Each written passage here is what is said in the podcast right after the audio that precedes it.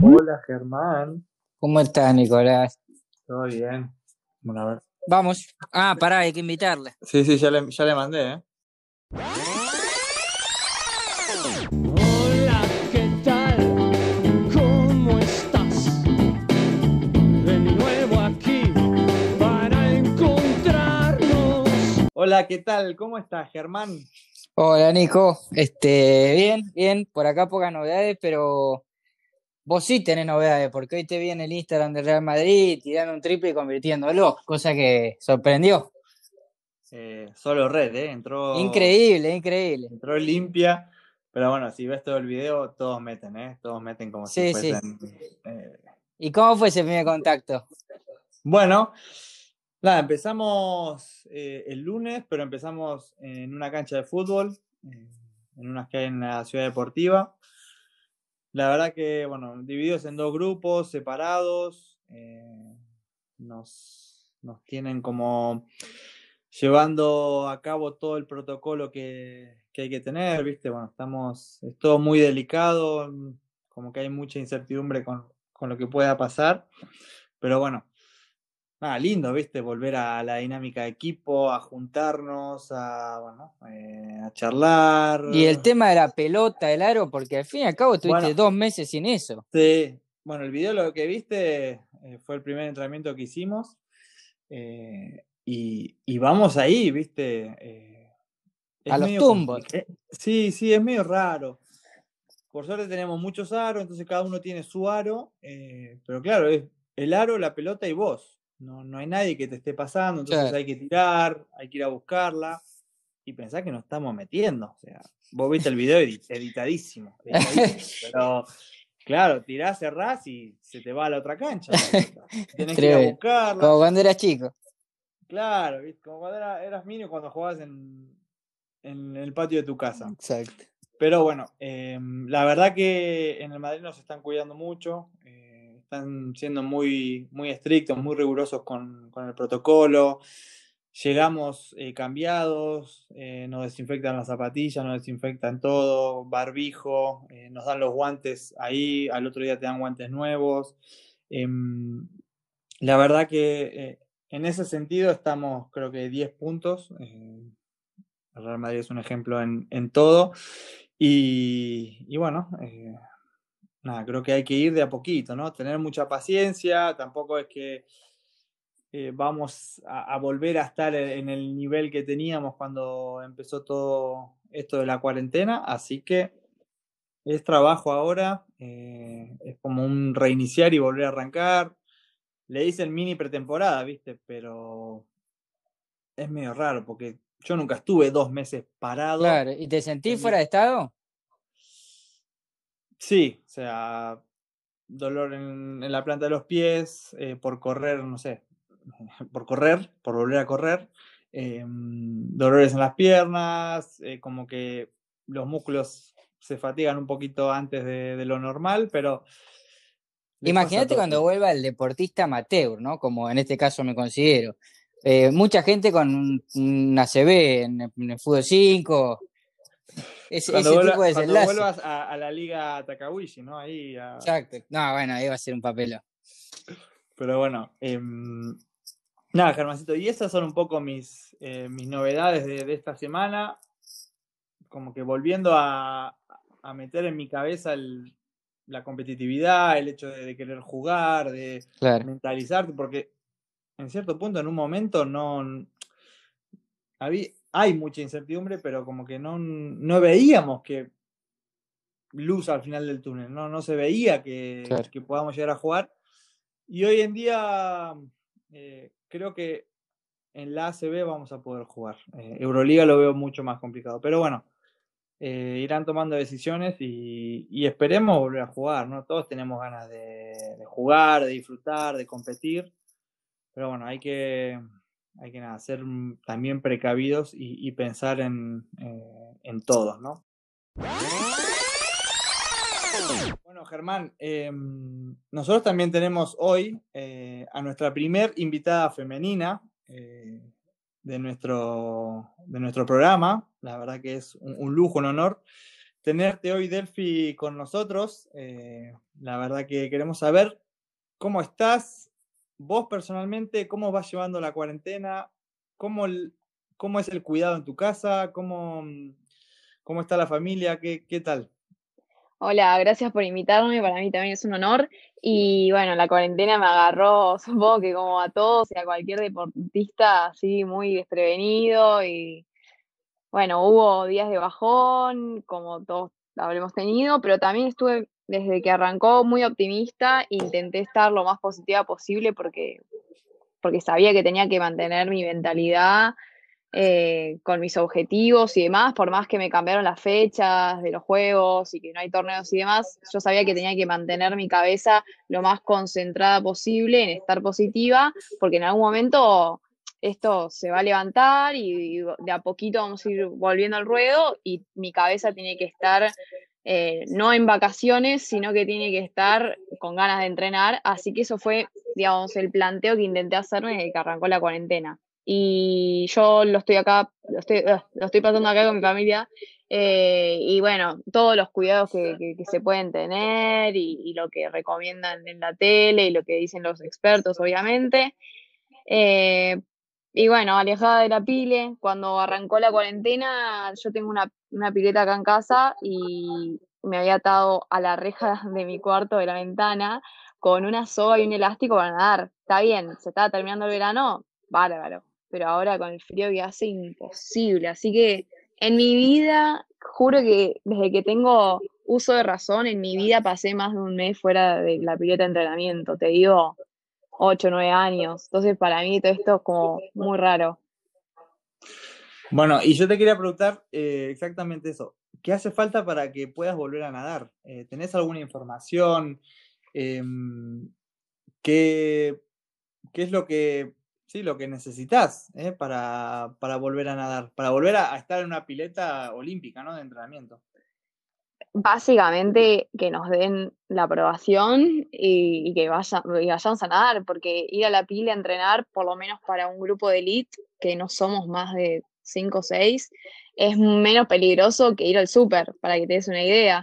Eh, entonces, nada, nosotros presentamos el protocolo, como hicieron todos, y estamos terminando de esperar a ver qué se dice.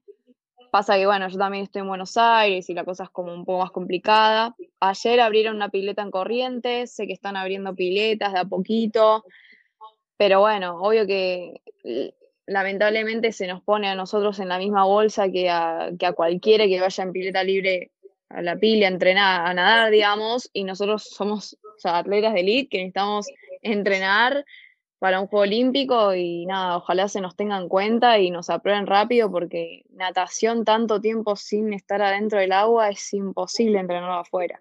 Claro. Bueno, una de las razones por las que te elegimos, Delphi, como invitada es porque nos gusta mucho la personalidad que tenés y madurez para la edad que mostrás, al menos que mostrás, no sé si será así todo el día, este, ¿Vos cómo llevas esta, esta situación de ser muy joven en un punto y tener que estar en un nivel de profesionalismo y competitividad altísimo? Este, o sea, claramente lo llevas bien, pero ¿es, un esfuerzo extra para vos? Y es, es, yo mi primer torneo como mayor fue a los 16 años, así ya desde chica estaba relacionándome con chicos de entre 25 y 30 años, 20 años, o sea, gente más grande que yo que había vivido un montón de cosas diferentes y que estaban transitando otro momento de su vida. Yo era, o sea, una, una adolescente. Totalmente. Eh, entonces, compartir experiencias con ellos yo creo que me hizo no sé si madurar el 100% como una adulta, no, porque yo todavía tengo 20 años y me falta un montón por aprender, pero sí vivir cosas que quizá otro adolescente no, no vivió de esa manera o no lo aprendió de esa manera. Y bueno, obviamente todo lo que me inculcan mis padres y lo que fui aprendiendo en el colegio y, todas las vivencias que voy teniendo, yo creo que me están formando como un atleta y están también haciéndome madurar a mí como, como una mujer, como un atleta y, nada, a partir del año pasado, que ya tuve más claro quién soy, eh, tengo más claro quién quiero ser, entonces son partes de la vida que, viste, vos vas aprendiendo, vas tomando conciencia de, de tu personalidad y demás, pero sí, obviamente que hay momentos que son complicados, yo voy a un psicólogo deportivo, que me ayuda un montón a, a tratar temas como la presión, eh, para competir, para entrenar, para representar a la Argentina, que a mí me encanta, pero también tiene lo suyo. Eh, mi entrenador me, me enseña muchísimo también, entonces yo creo que es toda la experiencia que, que fui teniendo y también, bueno, cómo soy yo y cómo es mi personalidad. eh, ¿Vos con- eras con competitiva de chica? ¿Así ya, ya tenías el gen adentro? Muy, pero muy, ¿eh? O sea, yo soy muy autoexigente conmigo, entonces nunca me conformo y siempre quiero más. Arranquemos por ahí. Y después, competitiva a muerte. Claro. O sea, no es que, no es que si pierdo, no lo voy a aceptar y me voy a poner re encaprichosa. Si pierdo, voy a buscar la próxima oportunidad para hacerlo mejor. Pero sí de querer competir cualquier cosa todo el tiempo. Pero la, la competitividad es con vos misma, o sea, no, no tenés hermanos o, o alguien con quien, eh, no sé, eh, picarte, desafiarte.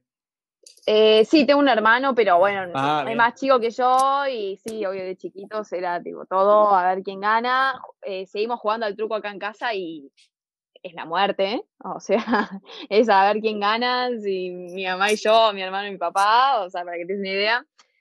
Pero sí, sí, obviamente que la competencia es conmigo misma, pero también está la importancia de los rivales, que, que sin un rival no, no habría competencia y no habría eh, un desafío para ganar, ¿no?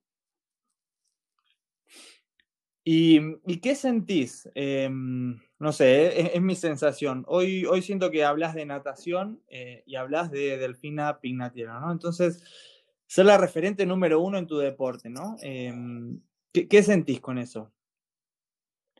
Eh, hoy me lo dicen muy seguido, la verdad, pero yo trato de, que no se me suba mucho a la cabeza o demás, porque me ha pasado hace dos años y de, de que medio que se me subió un poco la cabeza y estaba medio desconcentrada para ir a entrenar, no porque yo me creyera mil ni nada, no, para nada, pero sí quizás estaba prestando atención en otras cosas que no eran lo importante, lo importante para mí es entrenar, entonces medio que tuve que volver a mi rumbo, eh, pero sí, o sea, me siento como cada vez que me lo dicen o, chiquitos vienen y me dicen que, me, que los inspiro o que los motiva a entrenar, incluso ahora en cuarentena, un montón de mensajes de gente que me dice que, que los motiva a entrenar, que los inspiro, que, que conocieron natación gracias a mí. Yo, por mi lado, no, no- la fama no me genera nada, sí me genera contribuir en que la natación se, se vea más, que más chicos puedan decir, mirá, si Delphi pudo entrenar y pudo terminar el colegio al mismo tiempo y pudo hacer esto, yo también lo puedo hacer. Si yo puedo inspirar a un chico a que, a que crea en sí mismo y que también lo pueda hacer intentar, para mí eso es muy satisfactorio. Y en algún momento, Delphi, te, te pasó que este tema de la exposición, eh, sobre todo al principio, ¿no? Después de los Juegos Olímpicos de la Juventud, supongo que ahí habrá sido el quiebre. Eh, vos te, te sobrepasó la situación de decir, bueno, es una locura lo que estoy viviendo y, tengo que pasar de ser una persona normal a una que también es ejemplo, para, para el gremio de la natación al menos.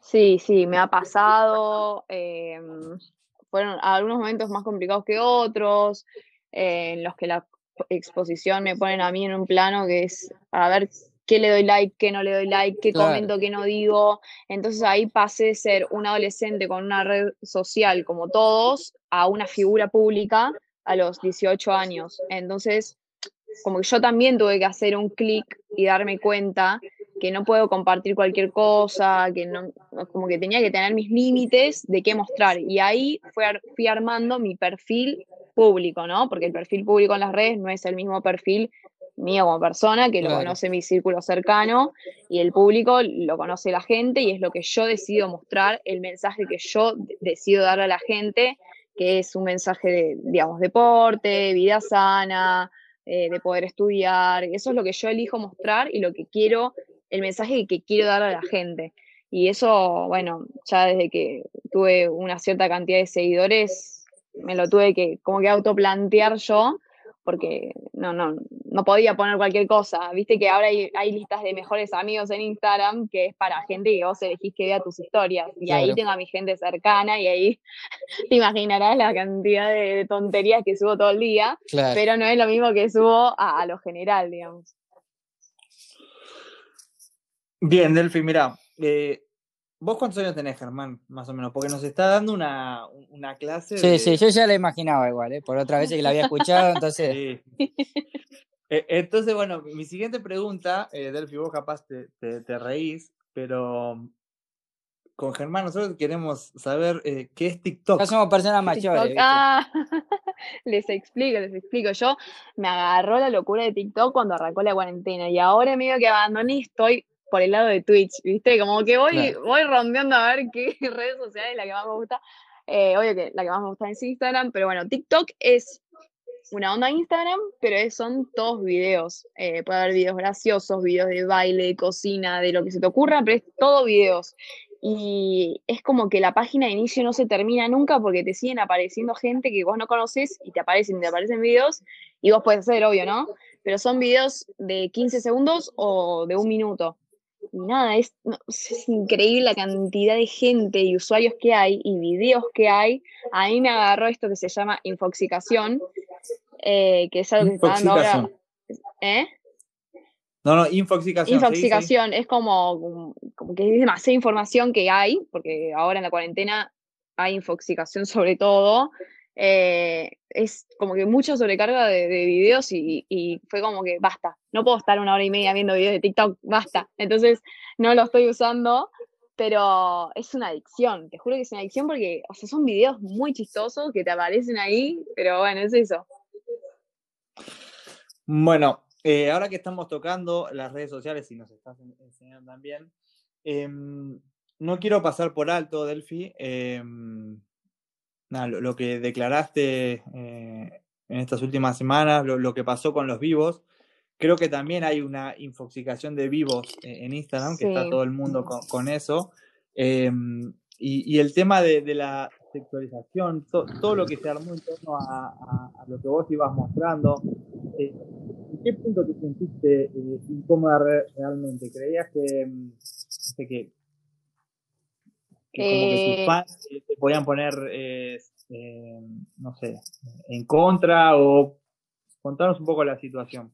La cosa es así, yo desde que arrancó la cuarentena fui poniendo videos de entrenamientos y de cocina en mi Instagram y después ya como que arranqué a hacer vivos, muy seguido vivos, eh, pero porque hacía vivos y capaz que, no sé, llamaba a un amigo mientras estaba haciendo el vivo y charlábamos y, y respondíamos preguntas y yo lo encontré como una forma de acercarme a los seguidores y que haya un ida y vuelta y que ellos también se puedan sentir identificados conmigo, que puedan Claro. charlar, me hacían preguntas, y era súper copado, era muy sano el ambiente, o sea, era un ambiente sano, se me hacían buen- buenas preguntas.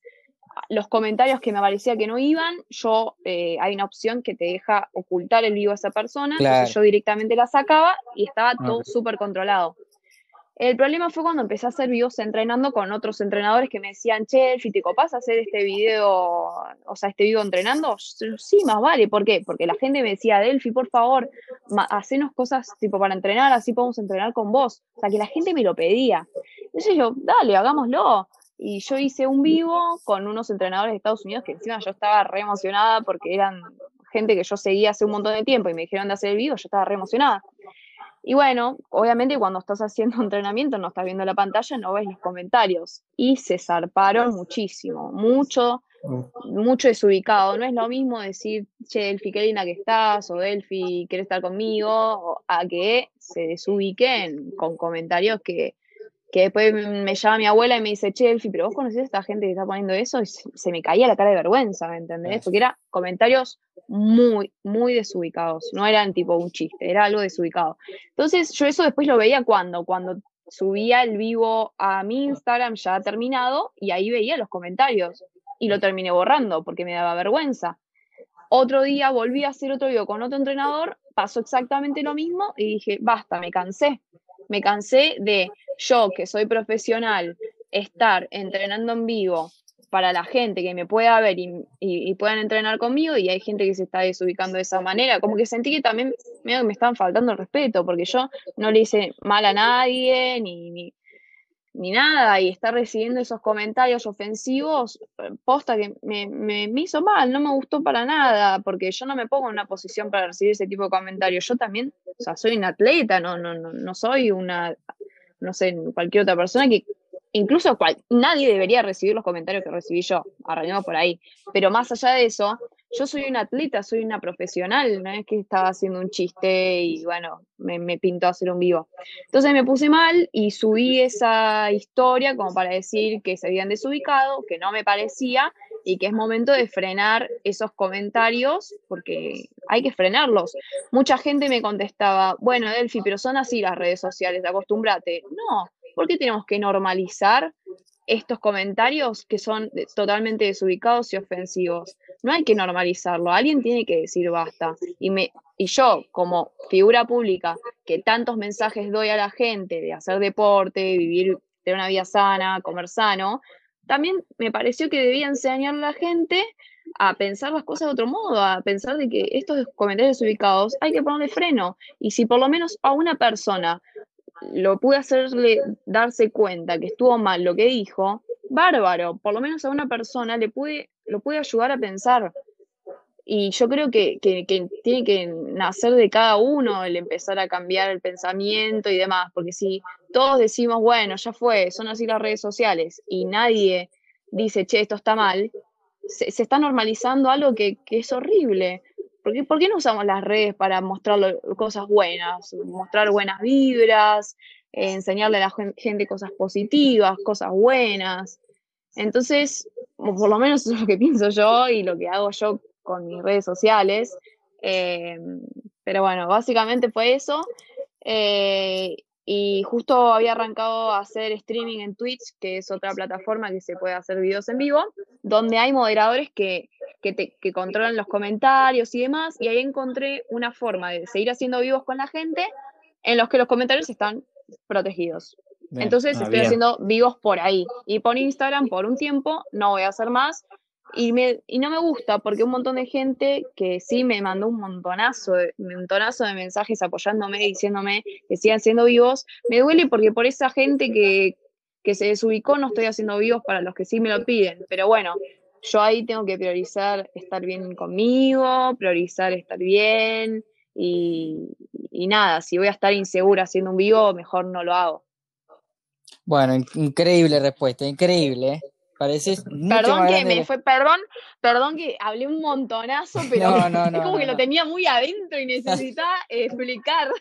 Lo que No pasa, te queríamos parar. ¿eh? no, no. Lo que pasa también es que eh, es como que en un momento eh, la, la red social permite que, que haya impunidad del otro lado, ¿viste? Vos no sabés bien con quién estás hablando a veces y entonces capaz que te empezás a enfrentar con gente que no, no, no, no está dando ni su nombre ni su cara y a partir de ahí ya estás en una desventaja. El hecho de querer dar esa batalla es, es muy elogiable. La verdad que mucha gente con, con muchos seguidores lo que hace al final termina sin responder, termina abandonando eh, comportamientos, ¿viste? Para, para no ser juzgado injustamente. No, más vale, yo, o sea, yo las críticas y, y lo que se llama hate en las redes, ya lo, ya lo he trabajado con mi psicólogo y no le doy bola, ¿por qué? Porque es muy poca la cantidad contra la gran cantidad de gente que me apoya y eso lo recontra valoro y se los, se los agradezco a mis seguidores constantemente, entonces como que ya no le doy bola, pero hay chicos o chicas que, que no entienden eso todavía y que manejan las redes, o chicos menores, chicas menores que reciben comentarios desubicados y capaz que no, tampoco hacen nada y está mal. Entonces, me gustaría que digan, che, mam, mira lo que me mandó este tipo, ¿qué hago? ¿Lo, lo, lo denunciamos? Y sí, hay que denunciarlo, porque está mal.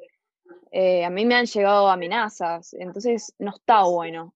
Eh, no, es, no es lindo recibir esas cosas. Entonces no lo hice por mí, sino que lo hice por los demás, para que todos aprendamos y que nada, eso. Bien. Bueno, eh, te corro un segundo hacia el tema Tokio. ¿Cómo venía tu preparación y qué, qué chances tenías vos? Explícanos un poco a nosotros que no somos tan es- especialistas Mm. de natación en cuanto a la posibilidad de alguna medalla. No sé si existía esa chance. Este, pero bueno, ¿cómo venías vos Y- qué tanto te afectó? Y era, iba a ser mi primer Juego Olímpico. Eh, yo había quedado relativamente cerca de, de ir a Río. Eh, solo estaba esperando la, la invitación, eh, digamos, de la organización de natación, que, que, bueno, no nos llegó, pero a una de las chicas sí. Y para Tokio estaba, la verdad que estaba entrenando para, por lo menos, para estar dentro de, la, de las primeras ocho, que sería la final, que es Claro. algo muy grande en natación. Eh, y por cómo estaba entrenando el último mes antes de la cuarentena, estábamos ya viendo para una medalla, la verdad. Estábamos entrenando. A ver, si vos no entrenás para ganar, no vas a ganar. Y si no entrenás para un podio, no vas a estar en el podio. Si, o sea, es como que si no entrenás para ir a la final, no, no vas a llegar a la final por suerte. Eh, sí, yo estaba entrenando con lo máximo que tenía. Eh, iba, yo quería llegar a Tokio con, de la mejor manera que yo pudiera. Fuera para entrenar para una medalla, para un podio o para la final, yo quería estar de la mejor manera posible. Y con ese pensamiento estaba sobrellevando el entrenamiento de mejor manera, eh, sin presiones, sino que darlo todo, dar todo lo que yo pudiera y dedicarme al máximo. Y habíamos encontrado una sintonía con mi entrenador para planificar la semana que era muy buena, estábamos muy bien organizados, porque bueno, la semana hay que planificarla y, demás según los turnos en la semana. Eh, y bueno, habíamos encontrado esa sintonía que era muy buena y posta que teníamos muchas esperanzas para Tokio. Eh, y cuando empezó toda la cuarentena, suspendieron el sudamericano que teníamos en marzo, empezaron a suspender torneos, bueno, después fue el esperar a ver si pasaba en Tokio o no, que qué iba a pasar, ahora que dicen que no saben siquiera si se hace Tokio el año que viene, son como que mucha incertidumbre de ver qué va a pasar, cuándo van a ser los torneos, pero obviamente que estamos planificando todo para que lo antes posible volver y entrenar y con la cabeza Tokio a full. Bien, yo, yo te hago, Delphi, eh, dos preguntitas. Em, ¿Cuál es tu nivel de ansiedad para jugar tus primeros Juegos Olímpicos? eh, para, para competir en tus primeros Juegos Olímpicos. Y, y también es, ¿qué tenés que mejorar después de Lima para Tokio? Porque en Lima, eh, para la gente que, para que la gente sepa, eh, te llevaste tres medallas doradas eh, en el pecho que fue, fue increíble. ¿Qué, qué- qué Sí. tenés que mejorar? Em, mm, para mejorar eh, algunos aspectos técnicos, la vuelta y nada, algunos detalles, digamos, que se ven con biomecánica en el agua, videos, especialistas, y, son cosas que tengo que, mejorar yo en el agua. Eh, y después, yo después del Panamericano, eh, estuve con mucho sobrepeso, así que los meses que siguieron tuve que ponerme en forma y, y cambié un montón de hábitos alimenticios y demás, porque ya empezaba a tener cuerpo de mujer, ya no era más cuerpo adolescente, que comía un alfajor y no pasaba nada. Entonces fue todo un desafío mental.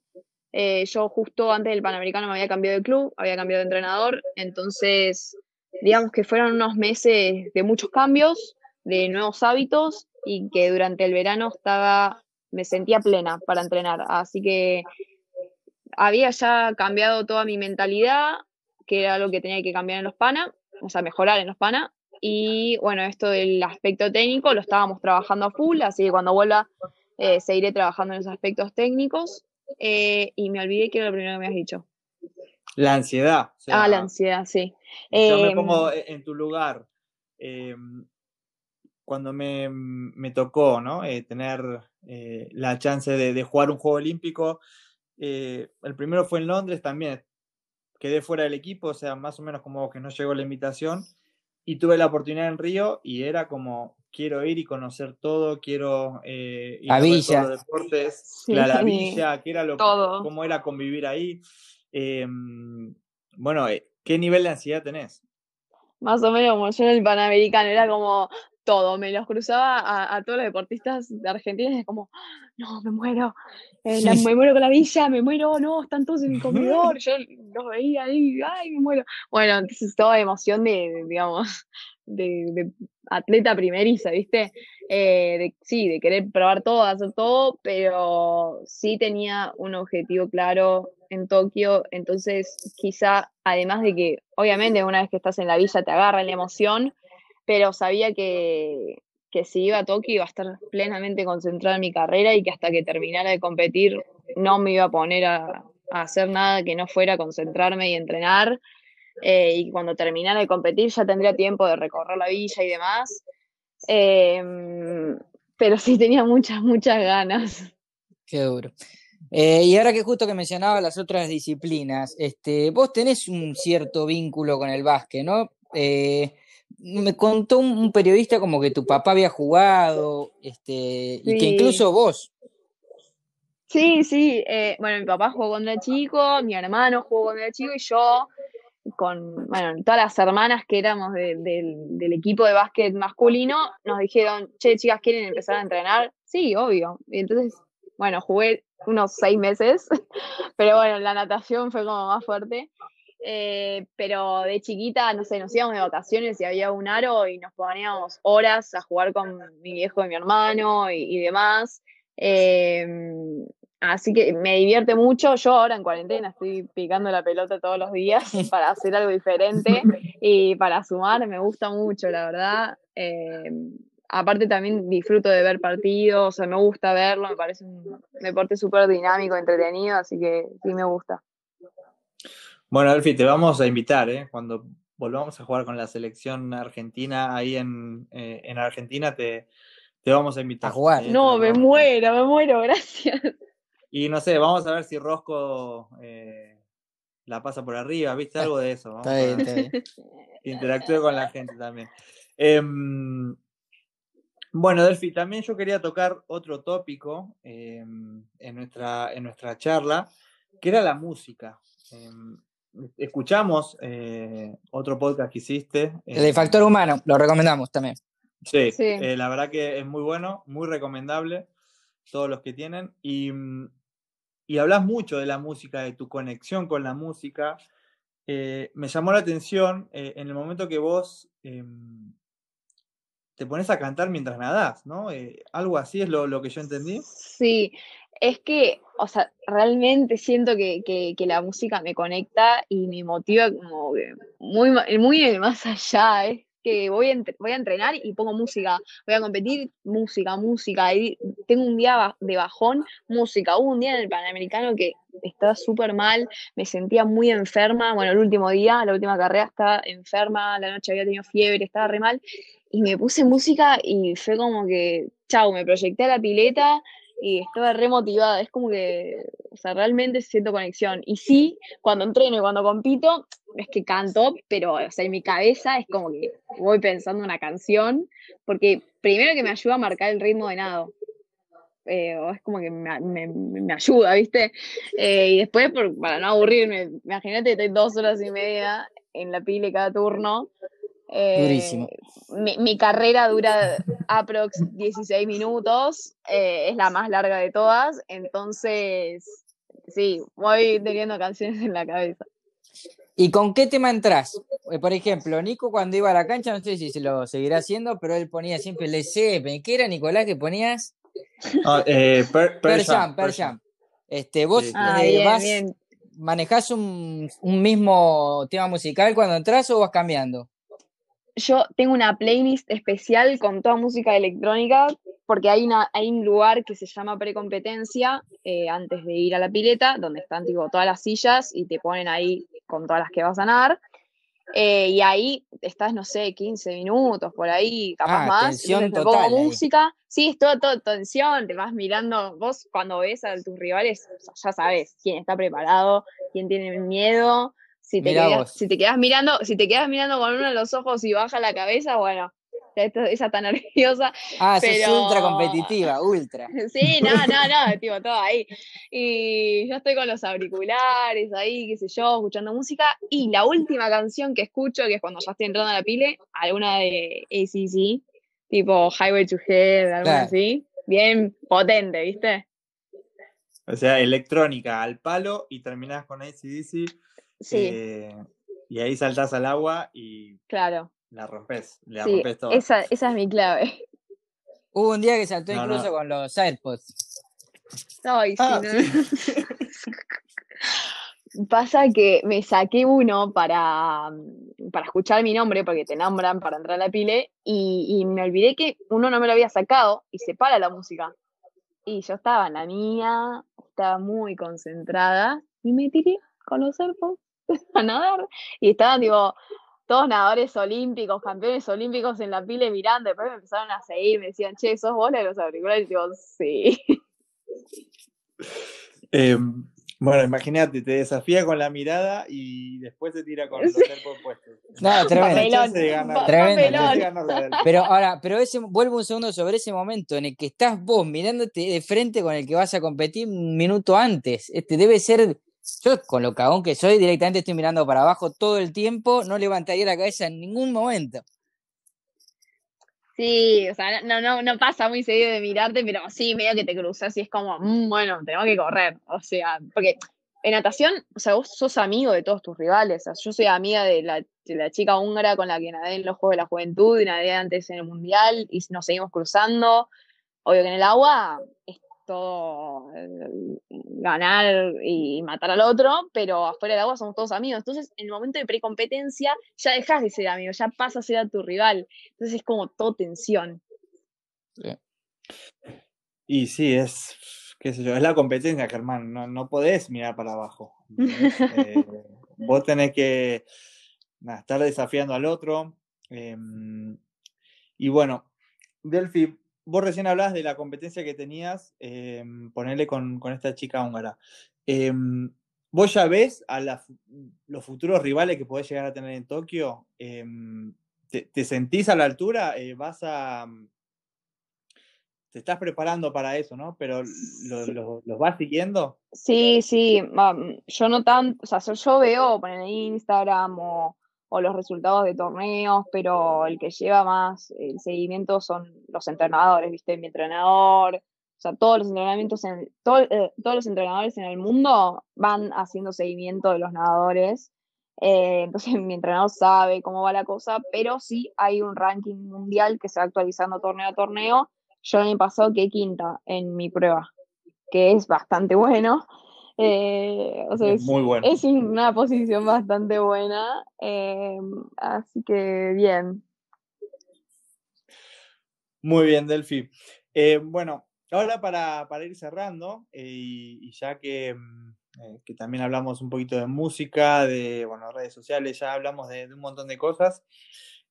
nosotros para cerrar, siempre le damos al, al invitado, en este caso invitada, para cerrar eh, con una música o con una canción, ya nos contaste que escuchás electrónica o ACDC, pero una música que sea especial o que te lleve a algún momento de, de tu carrera. Eh, sabemos que, que tuviste momentos muy, muy lindos eh, en, Sí. en tus 20 años, así que nada, ¿tenés alguna música para, para recomendarnos que, que te lleve a algún lugar y contarnos la, la anécdota también? Estoy intentando pensar alguna que no le haya, porque ya le dije una al chico este del podcast de Bien Humano, entonces estoy intentando pensar otra. Em, Bien mm, humano se llamaba el podcast. Yo dije factor humano, cualquier cosa. No, bien humano. Ese, ese. Ah, no se me ocurre, pero mm, Acá pasaron todos los géneros. Este, Manu puso rock, bueno, Sí, Escola sí. puso rock, eh, Paenza puso eh, Beethoven. Beethoven. O sea, Beethoven, tenés uf. espacio para lo que se te cante, digamos. Cuarteto, sí, de todo.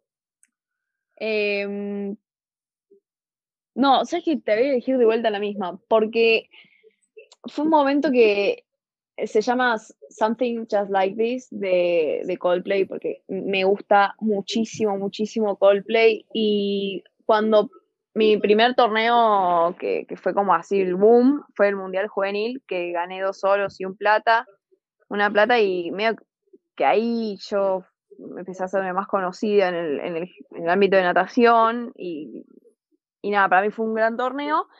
Em, y después de ese torneo, en una de mis marcas tuvimos una exposición y demás, y me hicieron un video medio emotivo con esa canción, entonces me quedó siempre y cada vez que la escucho, como que vuelvo a ese torneo y, y me, se me puso la piel de gallina ahora, imagínate. Eh, pero bueno, para mí es mi canción. Bien. Espectacular, Delphi. Eh, bueno, agradecerte muchísimo. eh, la verdad que a tus 20 años nos, eh, nos has hecho eh, De todo, muy, pensar, muy bien. pensar. Sí, nos has hecho pensar, nos enseñaste cómo usar las redes sociales hoy en día, eh, nos explicaste mucho de la natación, eh, nos contaste un poco cómo, cómo te ves para Tokio, así que nada, si te queremos desear eh, lo mejor, mucho éxito en, en todo lo que viene, que la cuarentena se termine lo más rápido posible, pero Ojalá, por que favor. pueda volver a, a nadar, a nadar lo, lo más pronto eh, posible. ¿eh? Y, y obviamente mucho, mucho éxito y te queda mucho por delante del pie. Te deseo lo Ay, mejor. muchísimas gracias y éxitos a ustedes también.